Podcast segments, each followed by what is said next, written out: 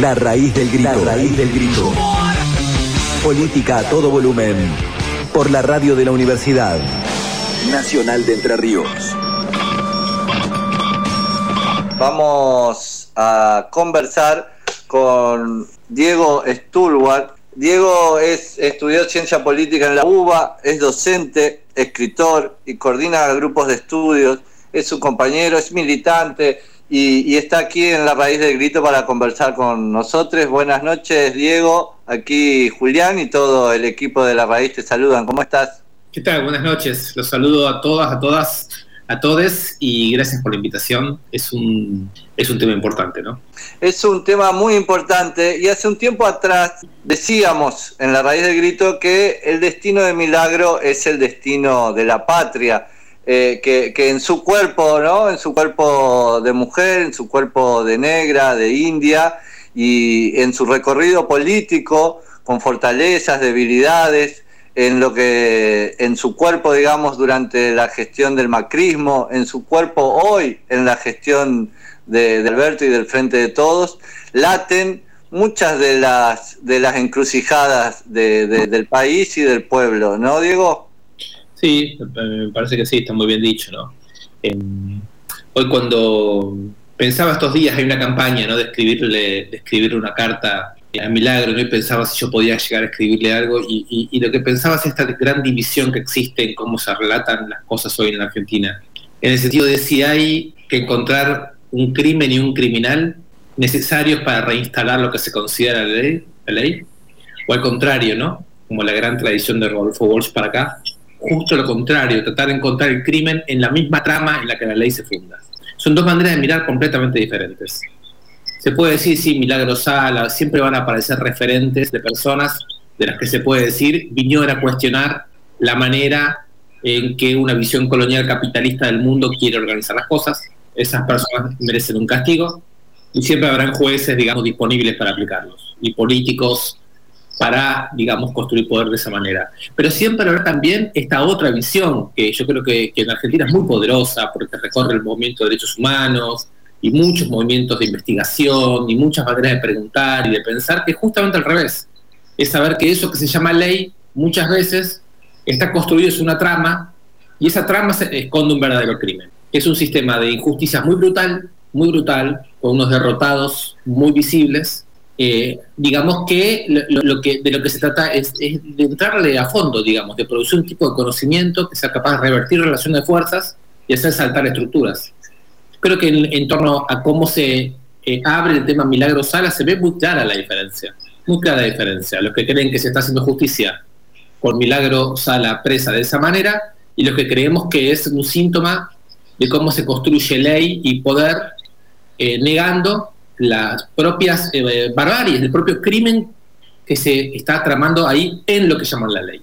Eso que llaman ley es criminal. Diego, y, en este punto, digamos, y en ese, en ese escenario que vos planteás tan claramente, eh, el lugar de la iniciativa política, también cruzado por, a ver, por una falsa dicotomía, digamos, entre kirchnerismo y no kirchnerismo, o oposición eh, y oficialismo, digamos, parecía que eh, acompañar el reclamo de libertad para Milagro es un acompañamiento o es un posicionamiento kirchnerista, digamos. Eso lo, reduce. Eso hoy se encuentra con tensiones y varias contradicciones y escala de grises hacia adentro del frente de todos también. ¿Cómo, cómo podemos analizar o qué, qué hay para escuchar ahí también? Y, es que hablar de kirchnerismo y antikirchnerismo y esas cosas que sabemos que existen y que sabemos que es una manera de hablar y que es muy difícil escapar de eso, es también una manera de cerrar todos los movimientos y las discusiones que necesitamos, porque ¿qué significa ser kirchnerista? ¿Significa que votamos, digamos, una mayoría política contra Macri? ¿Eso es? O ser kirchnerista quiere decir reducirse a un tipo de dispositivo político electoral que va variando, digamos, y que habría que aceptar y obedecer. Yo no, no, no, no acepto ese, ese dispositivo, digamos, como con, obediencia. Lo que se hizo con la toma de tierras de Guernica para mí es inaceptable y hay muchas cosas que son inaceptables. De ninguna manera me siento una persona, digamos, que acepta eh, un dispositivo de, digamos así, de, control político. Ahora sí estoy claro que el macrismo no puede volver a gobernar y que hubo que votar una cierta fuerza política y que tenemos que ver para los próximos momentos políticos del país cómo actuamos en términos de mayorías. Eso, me parece un, lugar claro, digamos, ¿no? Entonces, me parece que el lenguaje tenemos que empezar por abrirlo nosotros. Si nosotros decimos que en Milagro Sala hay un país, digamos en qué sentido hay un país. ¿Por qué hay un país? Porque es la figura de Milagro Sala, pero atrás es la historia de los movimientos sociales, es todo un conflicto contra el patriarcado, es todo un conflicto colonial y empecemos a mostrar en qué sentido estamos hablando de un país. Y ahí, digamos, la palabra kirchnerista me queda chico. Yo no veo el kirchnerismo comprometido con, la descolonización a fondo del Estado, ni, mucho menos. O sea, no, me alcanza la palabra kirchnerismo. Creo que tenemos que, activar capas de sentido más largas, más profundas, que vienen de mucho más atrás, que vienen de más abajo y que probablemente vayan más allá del kirchnerismo. Es decir, que probablemente el kirchnerismo tenga muchos componentes que no son en nada consecuentes con este país que queremos nombrar y otros que sí. Y sobre todo nos interesa que sí, y lo intentaremos que sí, pero digamos, creo que estamos hablando de algo más grande, más latinoamericano, más regional, de una historia más profunda, en donde estamos queriendo decir, acá hay una forma de estatalidad, de concebir la ley, la institución, que tiene todo que ver cómo se distribuye la tierra, con cómo se distribuye la riqueza, con cómo se distribuyen las visibilidades, con cómo se escuchan los lenguajes, que es inaceptable y que terminan estas cosas y que las medias tintas acá no tienen sentido para mí. O sea, no, no tienen sentido si la vemos a Milagro Sala como el país, digamos, si, si le vamos a abrir así el asunto. Ahora, si la vamos a ver como una dirigente kirchnerista, a mí, la verdad, me parece que es achicar mucho el asunto y que entramos en el lenguaje más banal de los medios que no sirve para plantear el problema, digamos. Preguntarte, Diego, puntualmente por cuando nosotros desde, desde el compromiso, desde la militancia, eh, nos, ubicamos o nos ubican, aceptamos el lugar de, espectadores, digamos, que era un déficit, un problema que veníamos teniendo, si se quiere, en, en el país. Parte de eso fue también el triunfo de Cambiemos.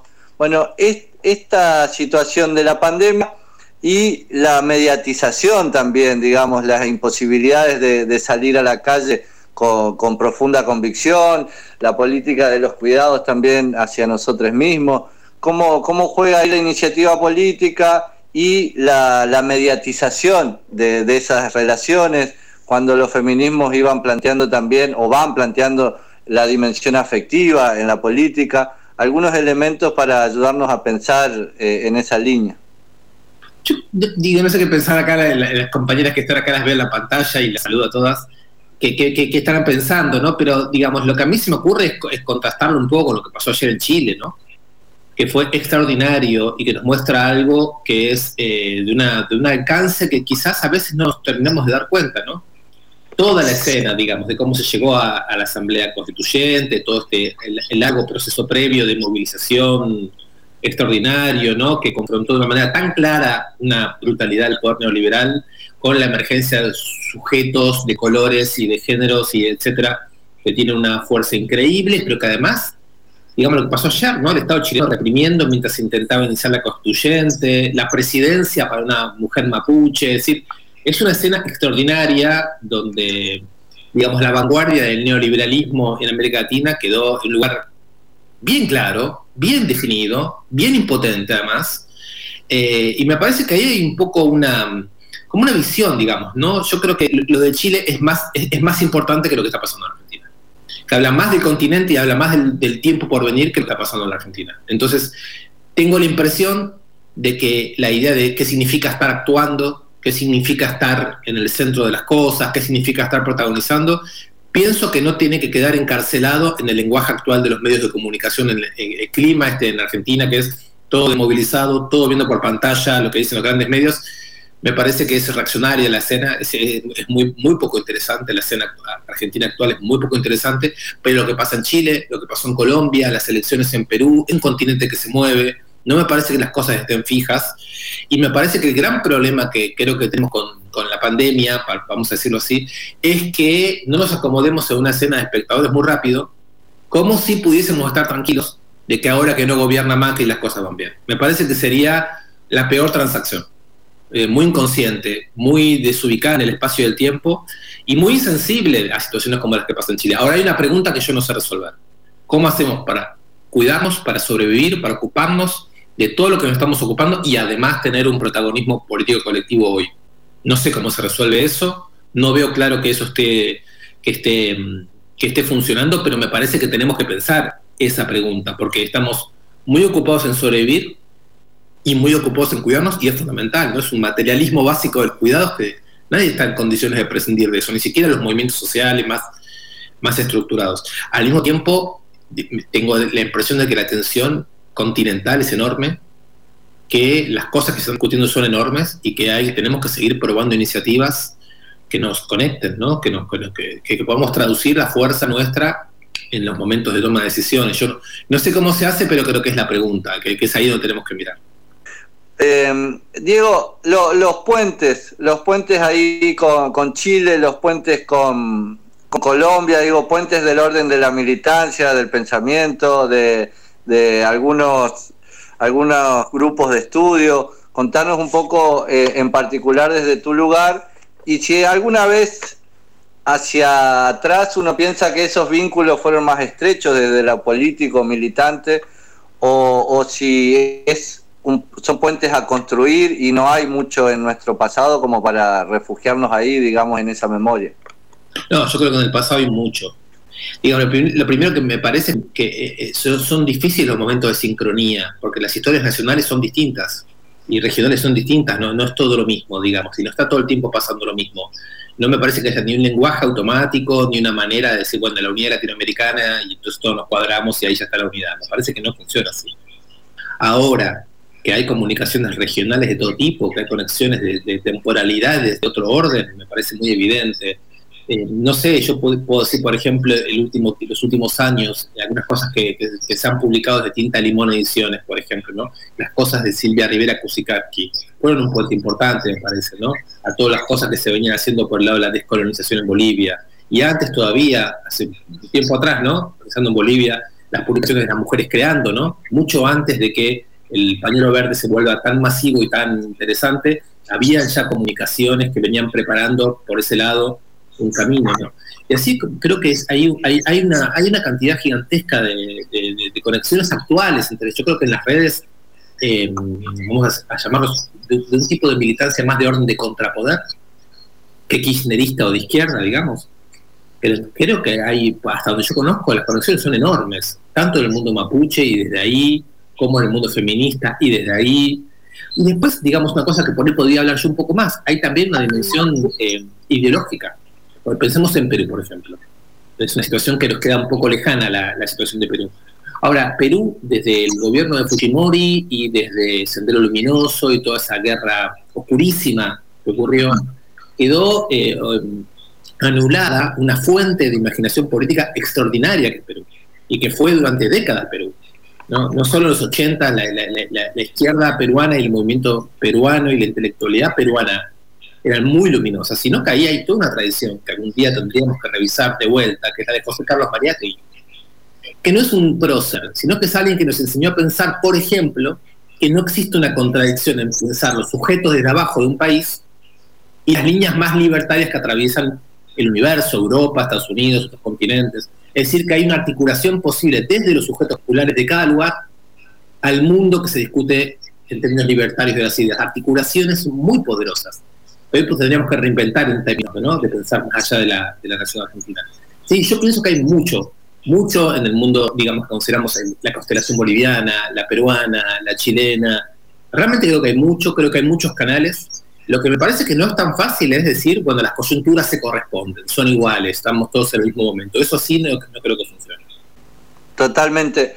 Diego, eh, charlábamos, te cambio un poco de tema, charlábamos recién eh, en el bloque anterior con Verónica un poco entre el, enlace ahí entre Cristina Fernández de Kirchner con la mención que hace de elegante y, cómo, cómo, se establece ahí una, un vínculo en el manto mediático, en las redes sociales, con un sector de la población de, de nuestro pueblo que es profundamente marginado, estigmatizado, desde una moral, una supuesta moral republicana, ¿no?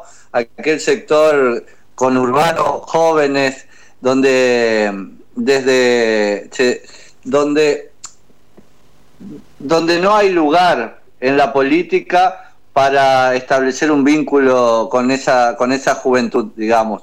Ahí la operación esta, digamos, ha tenido enorme repercusión, algunos elementos para ayudarnos a pensar de, de cómo, cómo procesar un poco esto, que a nosotros mismos nos cuesta de todas maneras vincularnos con, ese, con esa parte, digamos, de, la sociedad. Bueno, digamos, a mí lo que me parece que es, problemática es la figura cristina, digamos, y sé que, se, uno dice esto y ya, bueno, todos los pelos se erizan, pero me parece que hay una cuestión con la figura Cristina, que por un lado es la única que es capaz de marcar una diferencia política fuerte a nivel, digamos, del sistema convencional, y al mismo tiempo entra en una relación con todas las escenas que no son las de la política oficial, por ejemplo lo que mencionas vos, pero en otros momentos fueron otros sectores sociales, porque ella entra en relación, y hay que ver qué pasa en esa, en esa relación.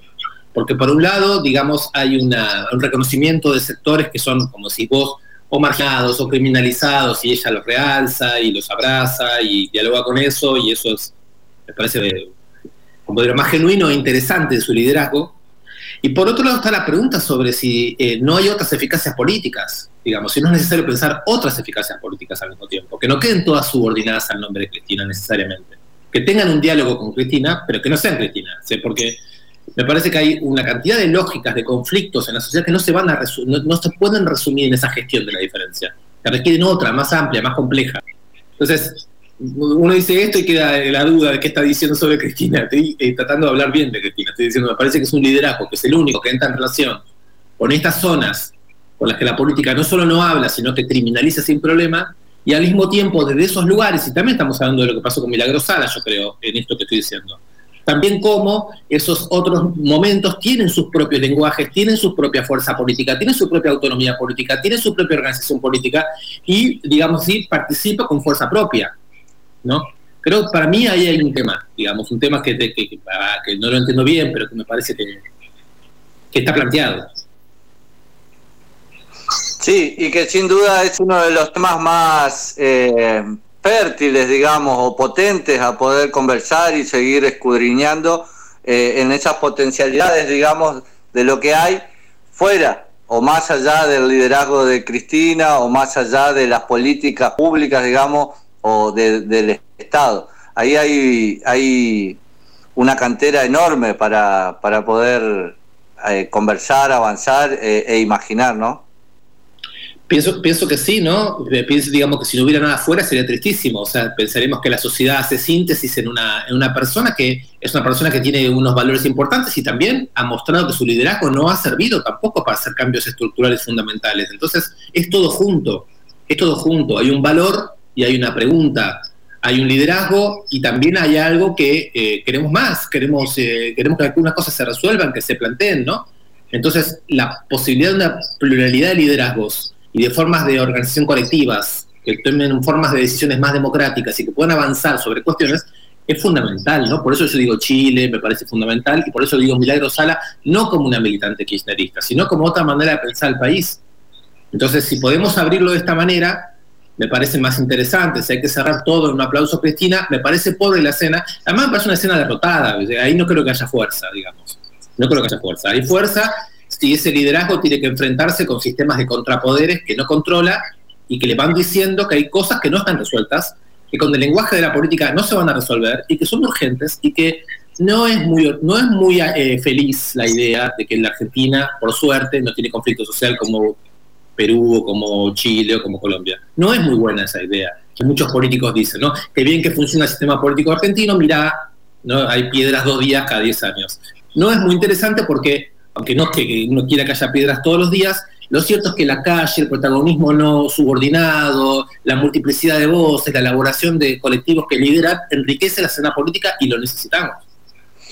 Y, lo necesita también ese 57% de la población que tiene entre 0 y 14 y está bajo la línea de pobreza, ¿no? Urgentemente. Diego, te agradecemos profundamente eh, por esta conversación por, compartir estas inquietudes, estas preguntas que, nos abren también eh, a seguir hurgando en la raíz del grito. No, yo les agradezco a ustedes cada tanto poder tener estas conversaciones también, ¿eh? Un saludo a todas y a todos los que están escuchando y participando. Bueno, gracias Diego. Ahí pasaba Diego Stulwar, aquí en la raíz del grito,